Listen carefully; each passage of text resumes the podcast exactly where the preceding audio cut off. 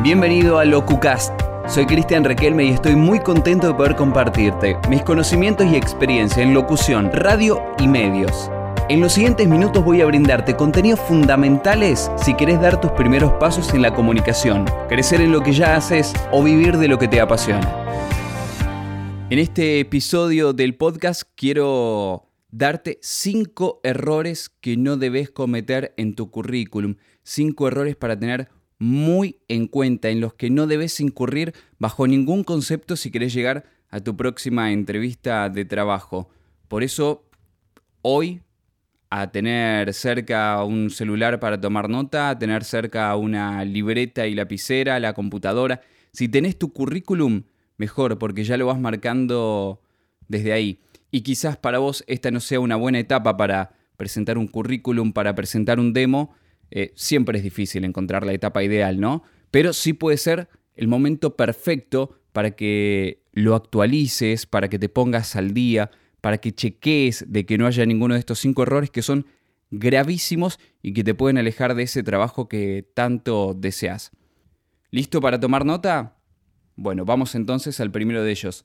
La foto, que es una de las cosas que se suelen ver primero por una cuestión visual, ¿no? No debe ser una foto alejada de ese puesto de trabajo que uno pretende. ¿A qué me refiero con esto? Si vos, por ejemplo, te vas a presentar un trabajo en donde generalmente se utiliza remera para trabajar y que vos en tu foto de perfil del currículum tengas puesto un traje, genera algo extraño. Lo mismo para tener en cuenta que no son las mismas fotos que uno va a presentar en un currículum a las fotos que uno sube en sus redes sociales. Por supuesto que va a haber concordancias en algunos casos, pero yo en mi cuenta de Instagram puedo subir una foto en la playa y no va a ser la foto que voy a utilizar en mi currículum. Se entiende esto, ¿no? Sí voy a utilizar en mi cuenta de Instagram una foto detrás de un micrófono y por mi trabajo sí puedo presentar en el currículum una foto detrás de un micrófono porque son acordes. Otra de las cosas que se deben tener en cuenta es que la imagen sea clara, que se te vea bien a vos, que se vea bien tu rostro, que si tu remera es oscura, que el fondo sea claro, que si tu remera es clara, que el fondo sea oscuro, que haya contrastes en esa parte, que no esté pixelada la imagen, ya que hoy por hoy uno envía el currículum en formato digital más que impreso, así que son cuestiones para tener en cuenta. La foto es muy importante, es lo primero que se va a ver, una foto no te va a sacar de un puesto de trabajo en el 100%, pero ya va predisponiendo a la persona de otra manera. Si una persona ve una buena foto, ve que esa foto estuvo cuidada, ya se predispone de otra manera para mirar ese currículum. Pasamos ahora sí al segundo de los errores que no debes cometer en tu currículum para alcanzar ese puesto de trabajo que tanto querés. Los datos de contacto. Atención a los datos de contacto. Las direcciones de mail confusas hay direcciones de mail que suelen ser muy difíciles. Yo que me encargo de mandar el newsletter y me pasan ustedes direcciones de mails, a veces hay unas direcciones de mail que digo, ay, por favor, si alguien les tiene que mandar acá un, correo electrónico para ofrecerles algo, y es tan fácil incurrir en un error de tipeo, porque la dirección de mail no es clara, puede resultar confusa. Si bien ustedes ya la tienen interiorizada, se la saben de memoria, tienen que tener en cuenta que el otro por primera vez la va a escribir.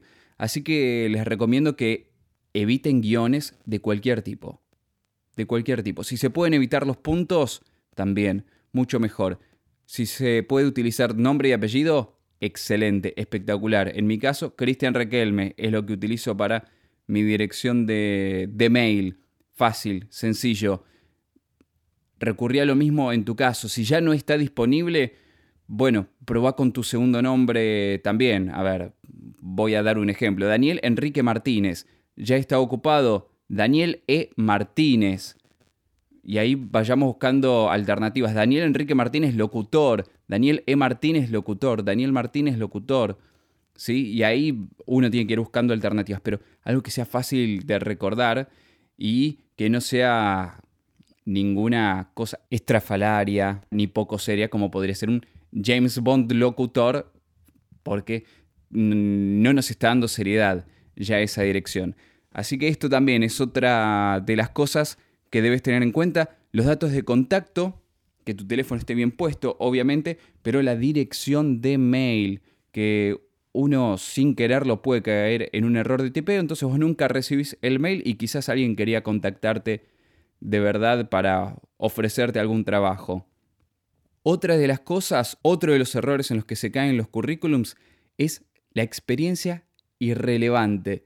La experiencia se debe poner eh, en orden de lo más reciente a lo más antiguo, ¿no? Pero si yo me voy a presentar para un puesto de locutor en una radio, seguramente a mi empleador no le interese que yo en el año 1997 trabajé como cajero de tal supermercado, sino que lo que más le va a interesar es mi experiencia vinculada con los medios, mi experiencia vinculada con el periodismo, mi experiencia vinculada con alguna radio, con alguna conducción, con alguna grabación que yo haya hecho, con algún evento en el que haya estado al frente.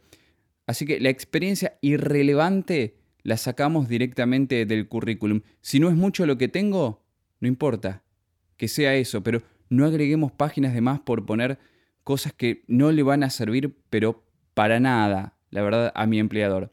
Así que hasta acá tenemos la foto, la dirección de mail y la experiencia irrelevante. Errores que se cometen. Nos quedan dos más por delante.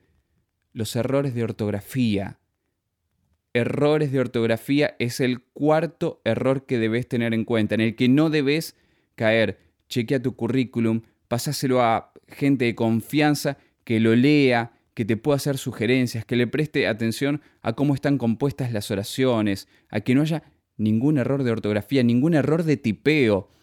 La B corta y la B larga están una al lado de la otra.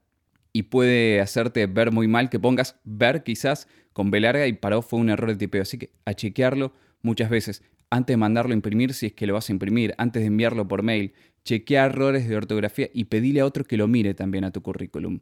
Tené esa humildad de que otro te pueda sugerir qué cosas podés modificar de, tu currículum y todo te va a ayudar, todo va a ser para tu beneficio.